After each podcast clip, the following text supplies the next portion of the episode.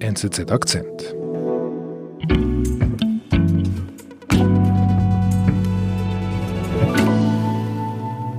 Dann kam natürlich Corona. Und gerade an dem Zeitpunkt haben sich manche in der Bevölkerung, aber vor allem auch viele in seiner Partei gedacht, ja, dieser Spahn, der ist vielleicht doch Material äh, für den Parteivorsitz oder vielleicht sogar auch für die Kanzlerschaft. Nur Jens Spahn hat noch vor der Pandemie erklärt, dass er auf die begehrten Ämter verzichtet. Berlin-Korrespondent Hans-Jörg Friedrich Müller über das Dilemma des populären Gesundheitsministers. Wir haben ja ausgemacht, wir sprechen miteinander über Jens Spahn. Gut. Wo beginnt denn für dich die Geschichte von Jens Spahn, so die jüngere Geschichte von Jens Spahn? Die jüngere Geschichte beginnt sicher mit dem äh, Parteitag im Dezember 2018. Liebe Freunde und Freunde, da wollte Jens Spahn ja Chef der deutschen CDU werden kämpfen, besser machen. Davon wünsche ich mir wieder mehr in der CDU. Und das ist doch eigentlich in unserer DNA als christliche Demokraten. Er kam auch sehr gut an, aber trotzdem hat sich dann eine Mehrheit äh, für die anderen Kandidaten entschieden. Für Spahn war das allerdings gar kein großes Problem, denn er hatte nicht so viel zu verlieren. Er war damals noch keine 40 Jahre alt und ähm, er konnte sich da einfach einmal auch ein bisschen ausprobieren. Was hat Jens Spahn da wohl für Lehren daraus gezogen aus dieser guten, schönen Niederlage, wie du sie beschrieben hast? Gut, ähm, Jens Spahn hat wahrscheinlich vor allem eine Lehre daraus gezogen, nämlich eine zweite Niederlage kann er sich natürlich nicht leisten, denn dann wäre er beschädigt.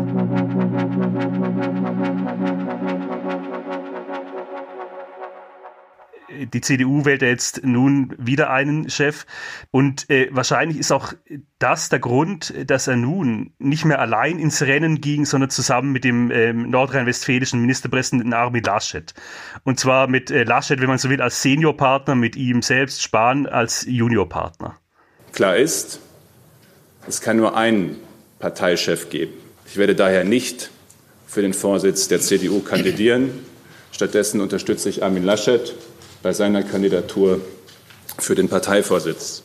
Das war im letzten Februar und dann sind die beiden eben der, ja, der relativ alte, ungefähr 54-jährige Laschet und noch der immer noch sehr junge 40-jährige Spahn sind dann eben da gemeinsam ähm, in Berlin äh, vor die Presse getreten, haben sich da gegenseitig die Bälle zugespielt.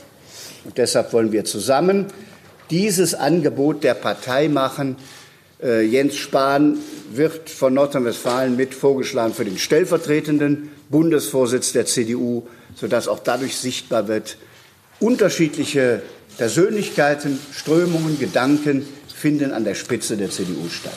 Haben da so ganz das harmonische Duo abgegeben und das war schon eine ziemliche Überraschung für viele Beobachter. Jens Spahn ist Gesundheitsminister im Kabinett von Bundeskanzlerin Angela Merkel. Und in diesem Amt, äh, das tut ihm eigentlich sehr gut, was, sein, was seine öffentliche Wahrnehmung angeht. Er war ja davor, war er ähm, Staatssekretär im Finanzministerium äh, gewesen, also ein, ja, wie soll ich sagen, ein sehr hartes, ernstes Politikfeld. Das ist natürlich die Gesundheitspolitik auch, aber gleichwohl ist die Gesundheitspolitik schon ein Feld, in dem man sich auch wie soll ich sagen, ein bisschen so als mitfühlender Politiker profilieren kann oder auch profilieren muss. Und dann kam natürlich Corona. Da stand er dann voll im Mittelpunkt des Interesses, ist ja klar. Ähm, denn Corona betrifft natürlich äh, total sein Ressort. Damit unser Gesundheitssystem diese Herausforderung meistert, müssen wir es schaffen, die Ausbreitung des Virus, die Zahl der Infektionen zu verlangsamen. Und wir müssen es schaffen, in diesem Zeitraum gleichzeitig die Intensivkapazitäten und die Behandlungsmöglichkeiten in den Krankenhäusern zu erhöhen. Er hat dann auch wirklich zig Medienauftritte absolviert. Ähm, er stand im Scheinwerferlicht. Äh, was in Deutschland auch sehr beachtet wurde, war ein Auftritt im amerikanischen Fernsehen. Ich glaube, es war bei NBC. Good evening from Berlin. Hello. Da hat er auch für einen deutschen Politiker, muss man sagen, eigentlich sehr gut Englisch geredet, hat das sehr gut, sehr souverän ähm, absolviert. We have a healthcare system that is in very good shape. In den Augen der meisten Deutschen gab er das Bild eines sehr kompetenten Exekutivpolitikers ab. Und er ist nun eigentlich einer der populärsten äh, Politiker in Deutschland. Und ich glaube, zum, gerade an dem Zeitpunkt haben sich manche in der Bevölkerung, aber vor allem auch viele in seiner Partei gedacht, ja, dieser Spahn, der ist vielleicht doch Material äh, für den Parteivorsitz oder vielleicht sogar auch für die Kanzlerschaft. Denkst du da an eine bestimmte Person, die sich das wohl gedacht hat? Ich denke da an zwei eher unbekannte Bundestagsabgeordnete aus Baden-Württemberg, aber dann vor allem auch an Wolfgang Schäuble, den Bundestagspräsidenten. Schäuble ist also das wie die graue Eminenz der deutschen Christlich-Demokraten. Und nun hat eben dieser Schäuble Mitte Juli war das, glaube ich, in der Zeit zusammen ein Doppelinterview geführt, er und Jens Spahn. Sie haben da wirklich so über die großen Linien der Bundespolitik geredet. Worüber sie natürlich nicht geredet haben, das war die große Frage, ähm, über die dann alle redeten. Ähm, wer soll CDU-Chef werden? Wer soll Kanzlerkandidat werden? Aber allein, dass Schäuble dieses Doppelinterview gemacht hat, ist natürlich auch, wie soll ich sagen, ein Akt der nonverbalen Kommunikation. Also da hat er eigentlich Jens Spahn aus dem Kreis der Bewerber herausgehoben und ja, vielleicht angedeutet, das ist mein Mann.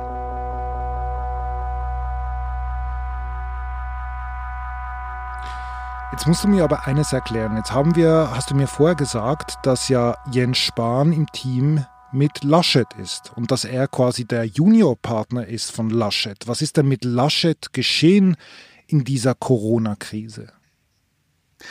Laschets Beliebtheit, die ist eben sehr gesunken in dieser Corona-Krise. Er hat eben als Ministerpräsident von Nordrhein-Westfalen da in den Augen der meisten Deutschen alles andere als eine gute Figur gemacht. Es gab da verschiedene Ereignisse in seinem Bundesland, unter anderem einen Infektionsausbruch in der Fleischfabrik äh, Tönnies, die dort liegt. Äh, etwas anderes war, dass ähm, irgendwann nach außen drang, dass Laschet in einer Sitzung des CDU-Präsidiums darauf gedrungen hatte, man solle doch mal drüber nachdenken, diese Corona-Regelungen auch mal wieder zu lockern, auch die Interessen der Wirtschaft im Auge zu behalten. Und äh, das kam dann eben so ziemlich im falschen Zeitpunkt heraus für ihn. Und da war dann sein Image gemacht, eben als das eines Mannes, der ähm, in der äh, Bewältigung dieser Corona-Krise zu weich ist oder auch zu unvorsichtig. Und was macht jetzt Jens Spahn damit? Ja, das ist eben die große Frage. Denn Jens Spahn ist da, wie gesagt, äh, zusammen mit Laschet in einem solchen Tandem ins Rennen gegangen. Und ähm, jetzt, wo er plötzlich so beliebt ist und Laschet so unpopulär, stellt sich natürlich die Frage, ähm, wäre es nicht erfolgversprechender, wenn Spahn selbst als Nummer eins ähm, kandidieren würde. Aber da stellt sich natürlich die Frage für Spahn, äh, wie komme ich jetzt aus dieser Tandem-Konstellation mit Laschet wieder heraus? Und was macht er? Ja, er reist nach Bayern.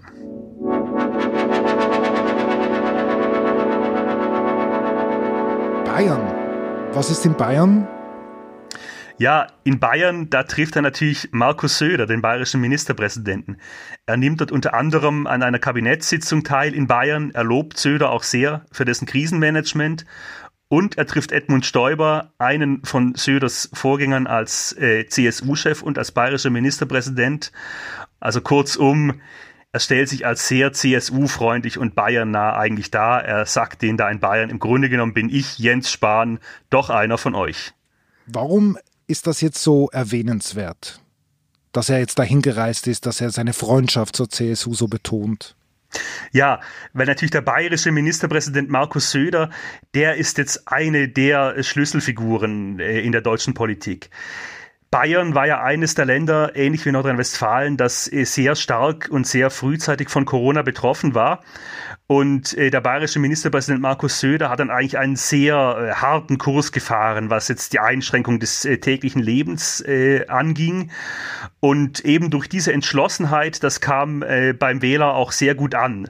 Also seine Umfragewerte sind nun wirklich hervorragend. Und er wird aus diesem Grund auch nun als möglicher gemeinsamer Kanzlerkandidat der beiden Unionsparteien CDU und CSU gehandelt. Und wenn natürlich nun ähm, Jens Spahn nach Bayern fährt, äh, dort Einvernehmen mit Markus Söder demonstriert, dann ist es natürlich schon ein Zeichen. Da haben schon viele gesagt, äh, eigentlich fällt er dadurch doch nun seinem Tandempartner Armin Laschet in den Rücken.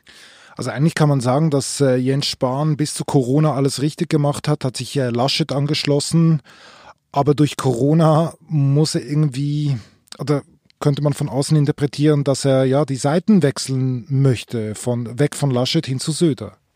Ja, die Karten wurden natürlich durch Corona vollkommen neu gemischt. Und da fragt sich natürlich Spahn vielleicht schon, war das jetzt so klug, da als Nummer zwei von Armin Laschet ins Rennen zu gehen? Oder hätte ich, würde ich da nicht lieber selber an äh, Position 1 stehen?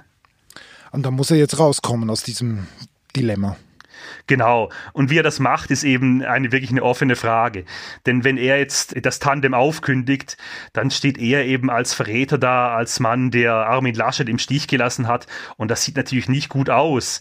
Und ein möglicher Ausweg, der da von deutschen Kommentatoren herumgeboten wird, ist natürlich alles Spekulation. Der läuft darauf hinaus, dass man Armin Laschet das Amt des deutschen Bundespräsidenten antragen könnte und ähm, ihm dann sozusagen damit den Ausstieg aus dem Rennen um den CDU-Vorsitz schmackhaft machen könnte. Also das sind alles noch äh, große Variablen, äh, viel Spekulation. Auf wen tippst du? Ja, auf wen tippe ich? Das ist eben die, ja, ich kann natürlich nicht in die Glaskugel blicken. Ich tippe darauf, dass Laschet im Rennen bleibt und Spahn wohl oder übel Teil dieses Tandems bleibt und dass dann beide in dieser Konstellation den Parteivorsitz erringen. Die Frage der Kanzlerkandidatur ist natürlich nochmal eine andere. Da ist natürlich dann die Frage, würde ein Parteichef Laschet, wäre der bereit, dem enorm populären Markus Söder diese Kanzlerkandidatur äh, zu überlassen? Aber vielleicht wächst da ja auch der Druck aus der Basis der CDU, denn dort sieht man natürlich auch, dass Markus Söder wirklich enorm, ja überragend populär ist. Ich glaube, es gab noch nie in der Geschichte der Meinungsumfragen in Deutschland überhaupt einen populäreren Politiker. Und da wird man sich natürlich auch in der CDU fragen, mit welchem Kandidaten haben wir als Union einfach die besten Erfolgsaussichten?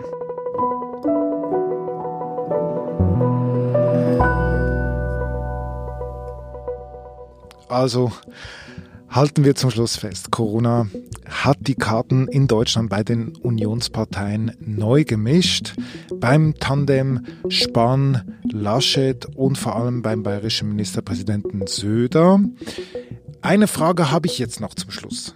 Will denn Markus Söder überhaupt Kanzler werden? Ja, das fragt sich derzeit wohl halb Deutschland.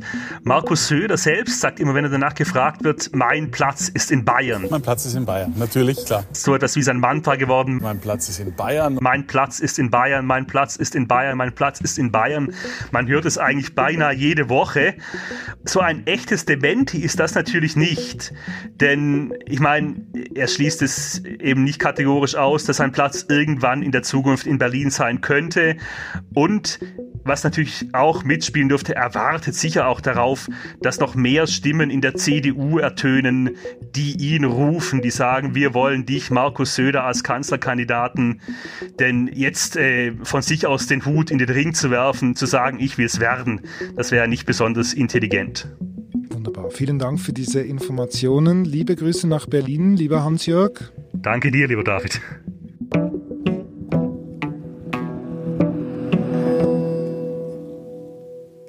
Das war unser Akzent. Ich bin David Vogel. Abonnieren Sie uns jetzt gleich auf Ihrer Podcast-App oder hören Sie uns auf nzz.ch. Bis bald.